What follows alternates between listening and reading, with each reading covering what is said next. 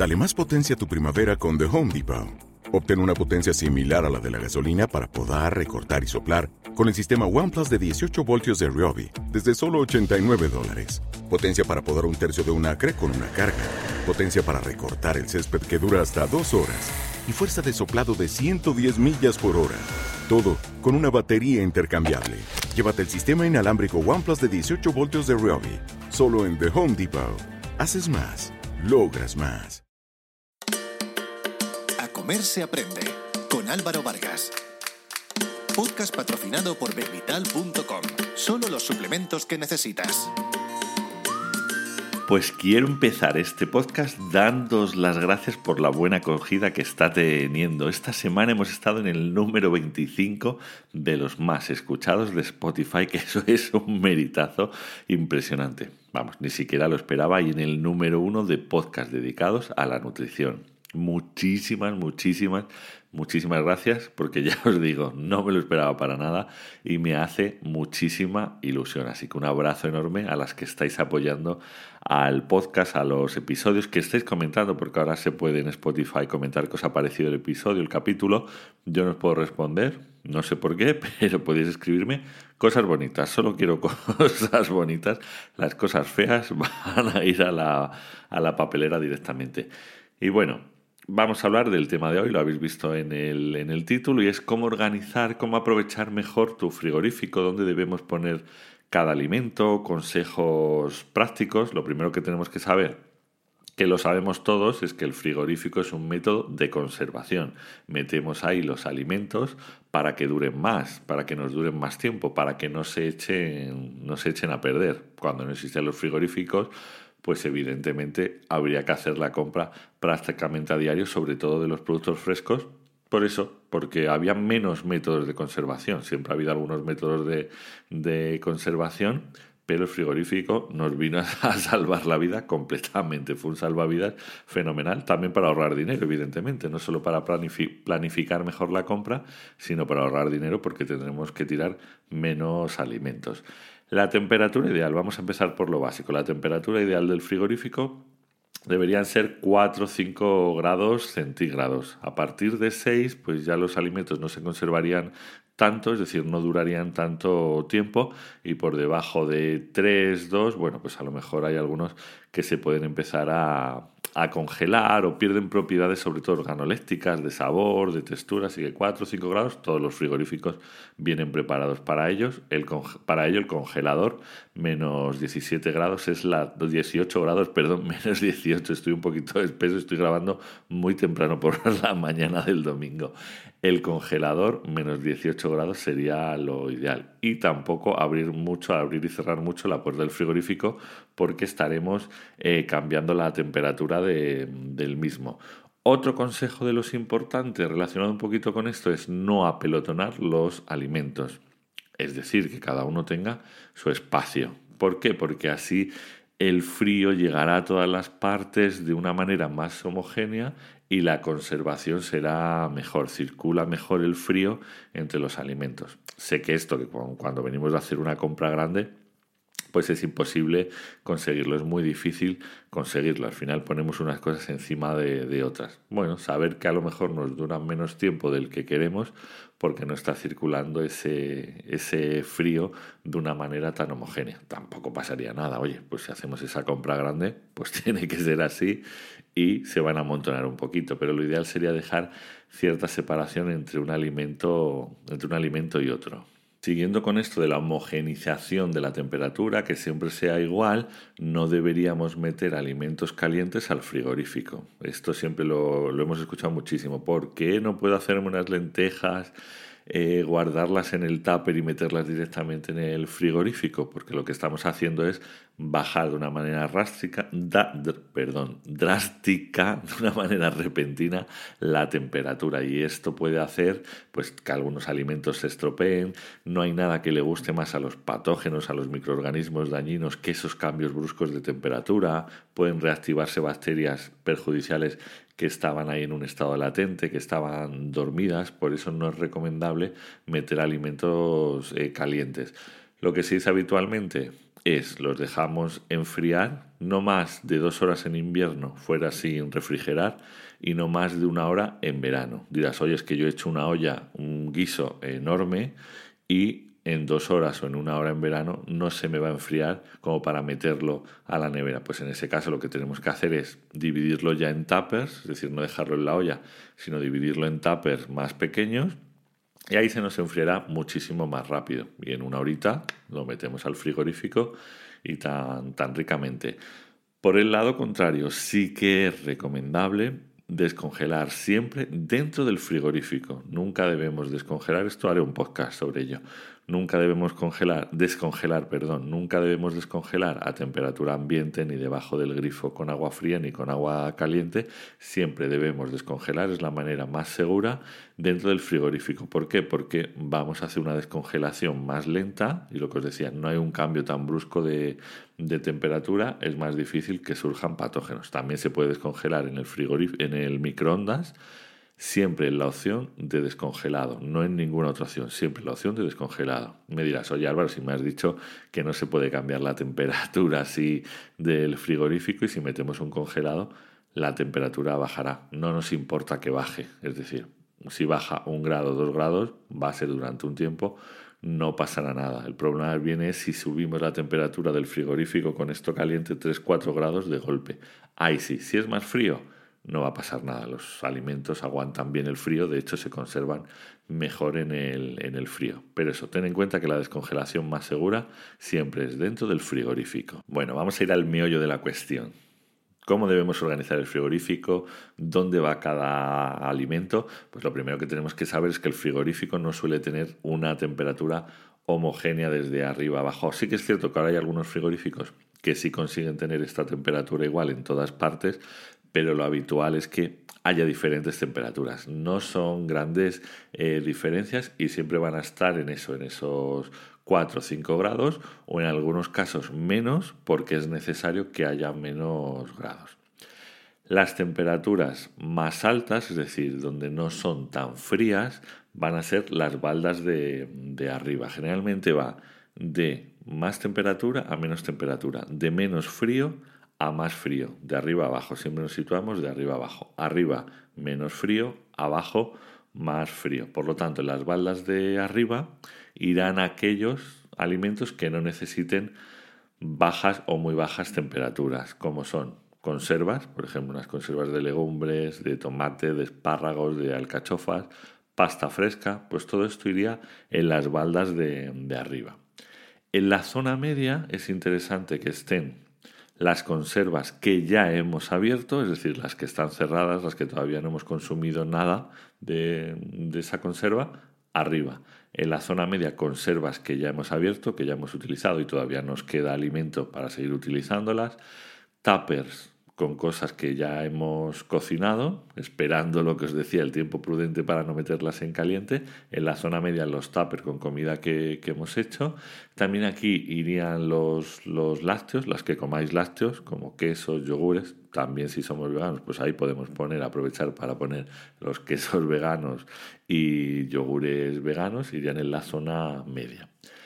En la balda de abajo, lo más fresco. Todos los alimentos más frescos irían en la zona de abajo. ¿Por qué? Porque necesitan una temperatura más baja para conservarse durante más tiempo. Es lo que primero se echa a perder. Por lo tanto, necesita unas temperaturas más bajas. Las que coméis carne y pescado, pues iría aquí. La carne y el pescado siempre iría en la balda de abajo, justo encima de los cajones tradicionalmente para, para la, la verdura.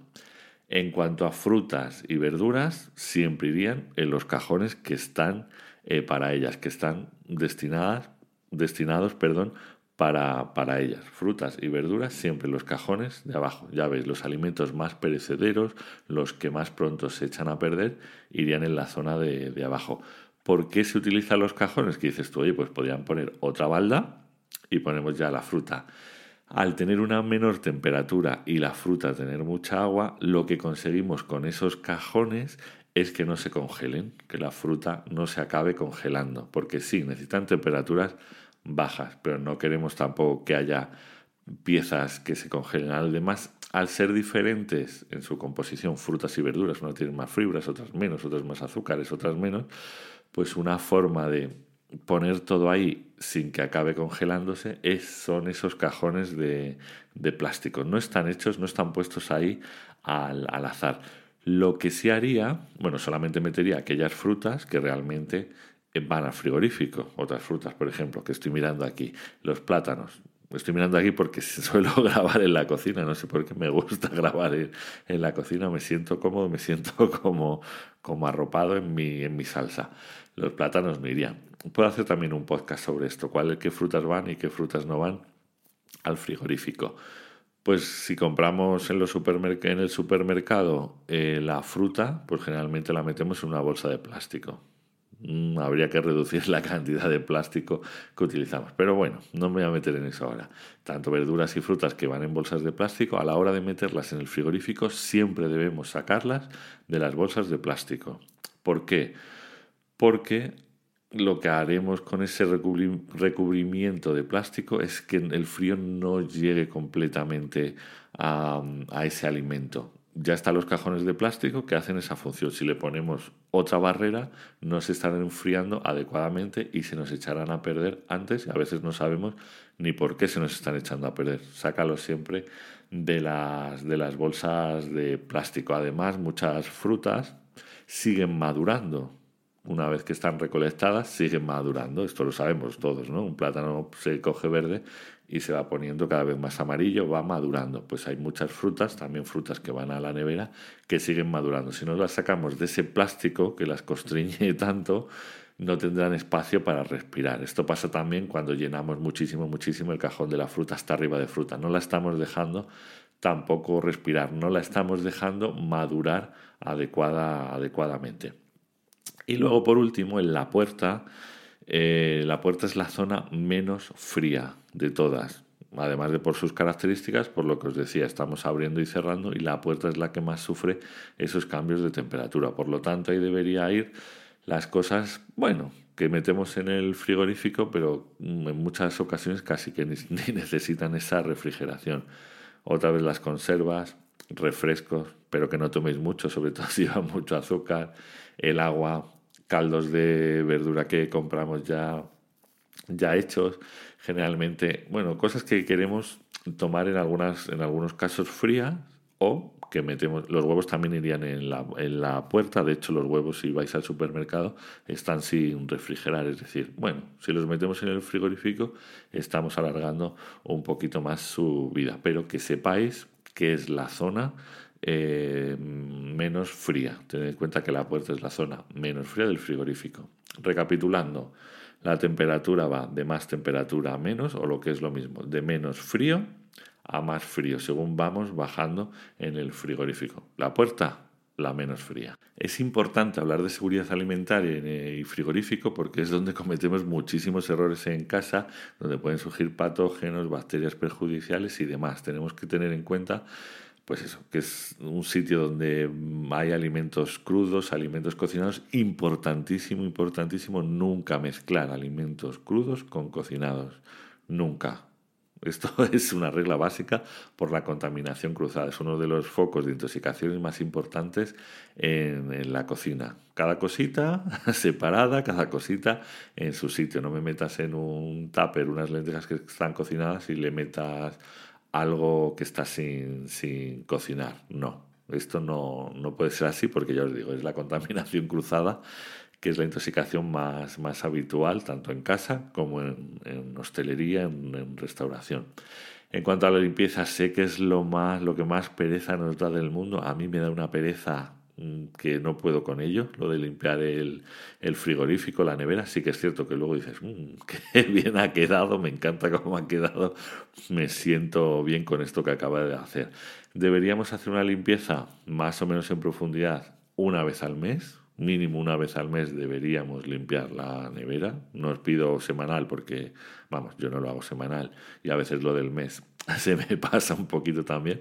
No sé por qué nos da tanta pereza, ¿no? Bueno, quizá porque no es muy cómodo de, limpiar, no es muy ergonómico, ¿no? Eso de sacar las baldas, limpiarla, los cajones, no, es, no es cómodo. Deberían inventar algo para que fue. No han inventado la pirólisis en los hornos para no tener que limpiar, pues deberían inventar algo también en el frigorífico. Eso en cuanto a limpieza, pero más importante todavía porque mantendremos la nevera más limpia es una vez a la semana mínimo sí que deberíamos hacer una revisión de los alimentos y sus caducidades.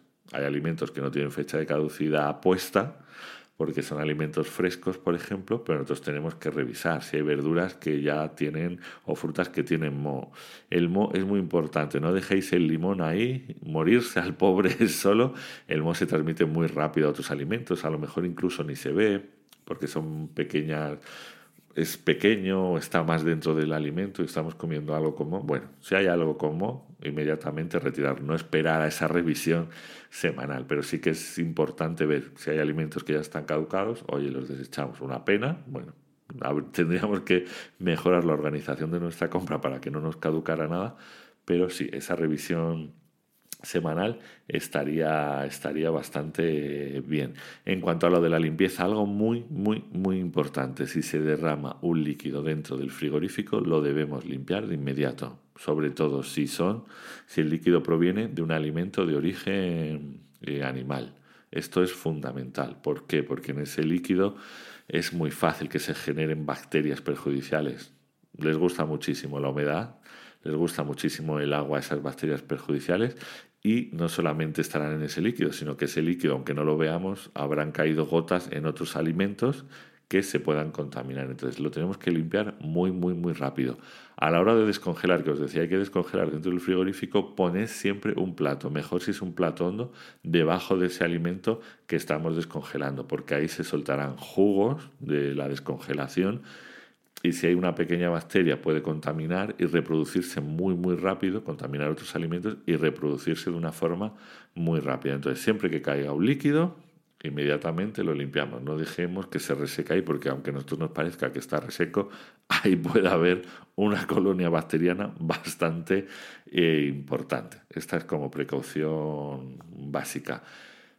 Los tuppers son nuestros mejores aliados para este tipo de cosas. Guardar, si hemos cocinado algo, lo guardamos en un tupper. Si hay una conserva que por lo que sea el bote ya no nos interesa o hemos tirado más del líquido necesario, pues lo metemos en un tuppercito y lo ponemos ahí. Verduras que hemos troceado, mejor en un tupper y las guardamos en el frigo. Al final el tupper es una forma de tener los alimentos separados, diferenciados, que no se contaminen unos, unos eh, a otros mejor si son de cristal para no utilizar un exceso de, plástico. Es cierto lo que os decía algo, si son frutas, sobre todo frutas que necesitan seguir respirando, no las metamos en un tupper, pero alimentos que ya están cocinados, platos elaborados o otras cositas que necesitamos guardar, son unos buenísimos eh, aliados. Lo importante es tenerlo más o menos organizado, más o menos limpio, aunque mm, pienses que el frío Mucha gente piensa esto, ¿no? Que el frío puede matar las bacterias perjudiciales. No, en muchas ocasiones lo que hace el frío es mantenerlas de una forma latente. Es decir, están ahí, no se están reproduciendo, pero es que en cuanto calentemos ese alimento van a revivir porque el calor tampoco mata a todas, ni el frío ni el calor matan todos los microorganismos perjudiciales. Es decir, hay organismos que son termoresistentes, que resisten tanto al calor como al frío. En el frío están de una forma latente, en el calor se, se reproducen. Entonces, un poquito de organización, un poquito de limpieza, aunque cueste. Yo reconozco que a mí también me da bastante perecilla. Bueno, hasta aquí el tema de hoy. Espero que hayas aprendido algo, que te haya resultado interesante. Compártelo no solamente este episodio, sino el podcast en general con personas, amigos, amigas, familiares que creas que le pueden interesar los temas, que le pueden ayudar. a mí me haría ilusión. Cuanta más gente lleguemos, pues muchísimo, muchísimo, muchísimo mejor. Puedes dejarme, como te decía, algún comentario. Creo que pone, ¿tienes alguna pregunta o preguntas y respuestas? Algo así, preguntas y respuestas. Y tú puedes decir qué te ha parecido el podcast. Ya os digo que no os puedo contestar porque Spotify no da la opción, pero os voy a leer a todas las que dejéis un comentario. Y nada, espero que estés muy, muy bien cuando escuches este podcast y que si las cosas no están tan bien, que vayan mejorando. Un besazo enorme. Chao, chao.